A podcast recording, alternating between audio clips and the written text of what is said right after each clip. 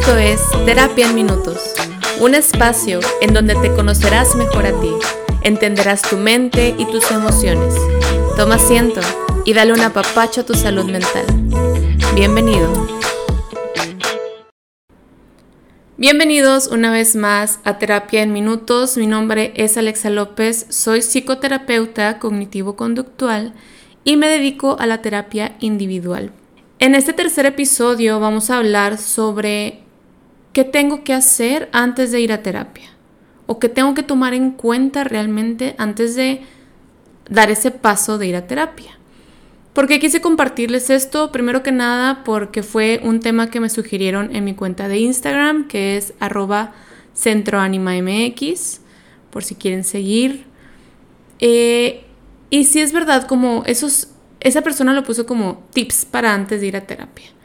Pero lo que sí veo yo mucho es cuando llega la persona aquí a consulta y yo le explico como que mi manera de trabajar, qué es lo que voy a hacer y esa persona me dice como que, ah, mira, no sabía o, realmente pues nunca es mi primera vez yendo con un psicólogo y no sé, no sé nada al respecto, ¿no? Entonces es válido, no es como que tenemos que ser expertos en el tema para poder ir a terapia, pero pues no está de más como tener esta, esta previa de, ok, o sea, creo que ya sea a mi próxima terapia o con un terapeuta nuevo o al ser mi primera vez, voy a tomar estos puntos en cuenta. Yo creo que lo primero que realmente tenemos que ver es si yo realmente me nace ir a terapia. Si yo realmente quiero ir a terapia.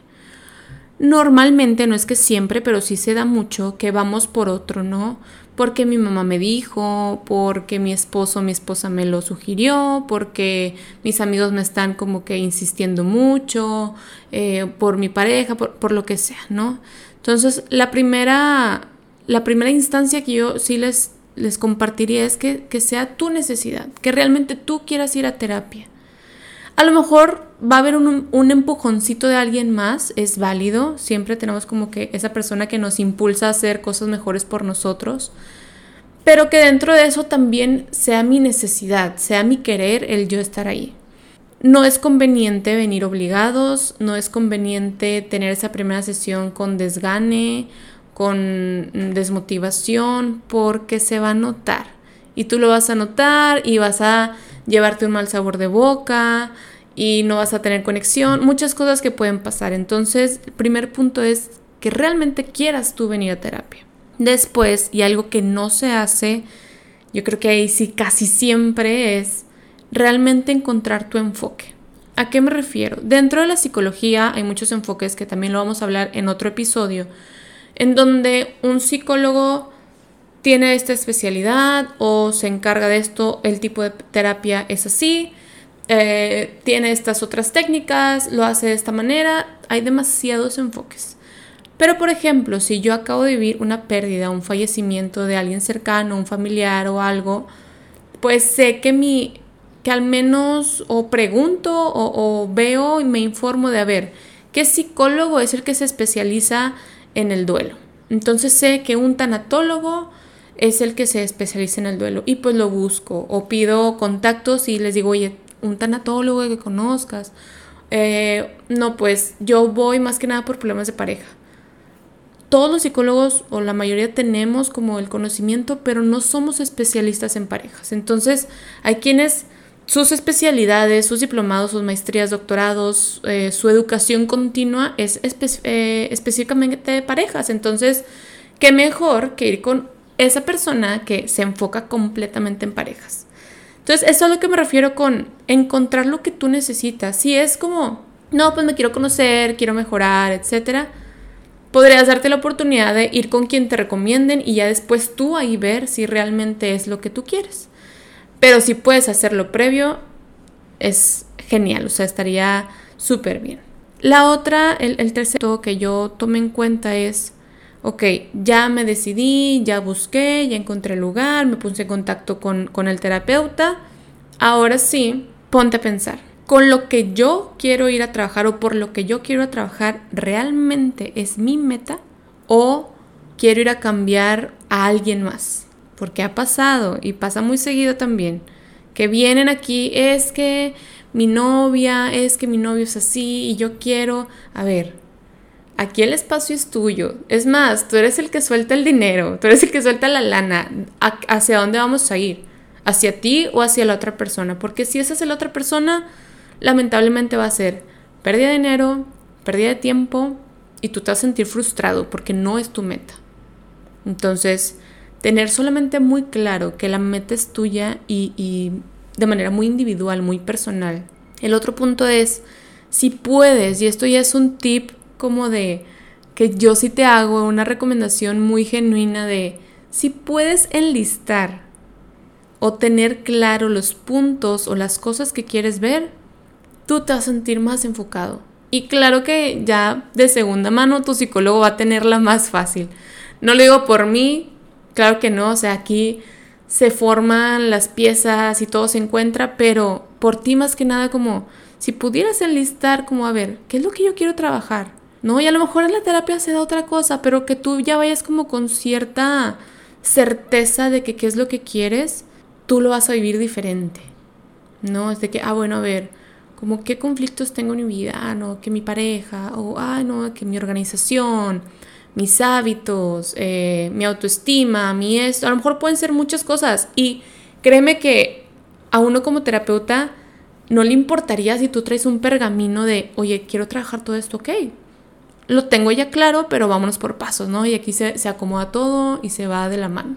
Otro punto es, ya que vienes y todo, desde antes también es tener la disposición y esto va un poco ligado con el primer punto de si realmente tú quieres venir a terapia. Pero aquí lo diferente es tener la disposición de querer cambiar. Y eso es importante que lo tengas muy claro desde antes de pisar el consultorio querer cambiar, realmente quieres cambiar, realmente quieres mejorar y saber que también vas a necesitar la disposición de querer trabajar. ¿Por qué? No está mal y no, no es para nada negativo, pero hay gente que viene a consulta solamente a platicar y se espera Alexa, o sea, ¿cómo? Pues sí, no. Me refiero a, viene solamente a, al charlar, o sea, ¿por qué? Porque a lo mejor uno como terapeuta te da las herramientas, oye, esta semana vas a trabajar esto, vas a poner en práctica esta técnica, lo que sea, y la persona no lo hace. Y tú vas conociendo a la persona, les digo, no tiene nada de malo. Hay quienes así se la llevan y uno como terapeuta tiene que entender también de que, bueno, no me voy a, frustrar, perdón, no me voy a frustrar de que no vea cambio, esa persona lo está decidiendo así. Entonces, el venir a terapia es venir con la disposición antes de, de trabajar, saber que vas a trabajar algo, lo que sea que sea tu tema de consulta, pero vas a trabajar. Te digo, hay veces se da el otro de vienen a charlar, a charlar, pues hay gente que le gusta desahogarse y hasta ahí ya con eso se va satisfecho. Esa persona tiene sus recursos, tiene la resiliencia muy, muy bien trabajada, no pasa nada y así se puede llevar. Pero que tú sepas que vas a venir a trabajar algo. Y ahora sí, ya dentro de eso, otro punto como poner en práctica las tareas encargadas. Ahí ya es un poco más como el dentro de la terapia, pero que es bien necesario los primeros, las primeras sesiones. ¿Por qué? Porque estamos acostumbrados y estamos en una sociedad donde todo lo quiere rápido, todo está a un clic, todo es en cuestión de horas, minutos, segundos, días.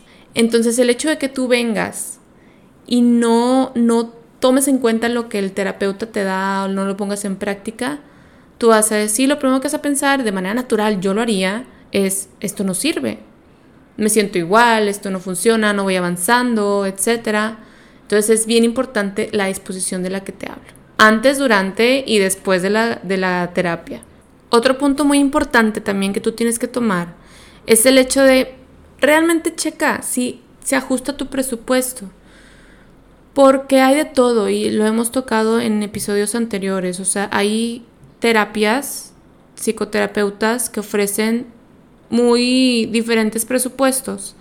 Entonces, a veces nos dejamos llevar porque es muy, muy recomendado ese terapeuta y es como, no, es que ve con él, pero pasan dos, tres sesiones y dices, oye, esto está carísimo, ya no puedo seguir. Entonces se hace como un proceso muy interrumpido por un tema demasiado entendible que es, oye, no se ajusta mi presupuesto. Entonces, es algo que sí o sí tienes que tomar muy en cuenta antes de ir a terapia. Muchas terapias se dan semanalmente, otras se dan quincenalmente y dependiendo del avance, pues ya se va ajustando ahí el, tiempo. Pero pues es algo que tú tienes que tener en cuenta como, oye, cada 15 días, cada semana voy a gastar esto, entonces, ¿qué onda? O sea, ¿entra o no entra en mi presupuesto? Y por último, digo no en orden, pero sí por último quería comentarles sobre tener en cuenta mucho la puntualidad antes y después de consulta. ¿Por qué? Hay veces que por necesidad en el momento la terapia se extiende, la hora de terapia. Normalmente es una hora, a veces hay quienes dan una hora y media, dos horas, dependiendo igual del psicoterapeuta. Porque la persona, oye, pues está en lágrimas, no lo puedes dejar salir así, se extiende la terapia, entonces, perdón, la consulta, y pues a lo mejor yo tengo cuatro horas, esas horas llenas, y está justo el horario y pues se va retrasando poco a poco todo el horario. Esto va ligado un poco a tener como el listado o bien claro que voy a trabajar ese día. Porque pasa que se da la terapia, a veces como que es que no sé nada que decir, pero luego faltan cinco minutos, es como que es que ya sé lo que te quería decir y total que es un llanto y para mí no hay problema y para ningún terapeuta debe ser problema, pero para la persona que está afuera a lo mejor sí lo es, ¿no? Entonces siempre está como este debate de, oye, tengo una persona esperando, pero la persona que está aquí dentro de consulta pues no está bien, obviamente no lo voy a dejar así, entonces se va recorriendo todo. Fuera de ese tema o fuera de ese caso específico, la puntualidad es muy importante. El tiempo de nosotros es demasiado importante porque toda la hora, haz de cuenta que estamos trabajando constantemente en nuestra cabeza como literalmente formando el rompecabezas de, a ver, y me dijo esto, en la sesión pasada me dijo esto, entonces esa conducta que me está diciendo quiere decir que lo que vivió antes y bla, bla, bla, bla, bla, entonces todo lo estamos formando en nuestro tiempo para poder nosotros enfocarnos en ti. Y es como, pues hay un inicio, hay un final.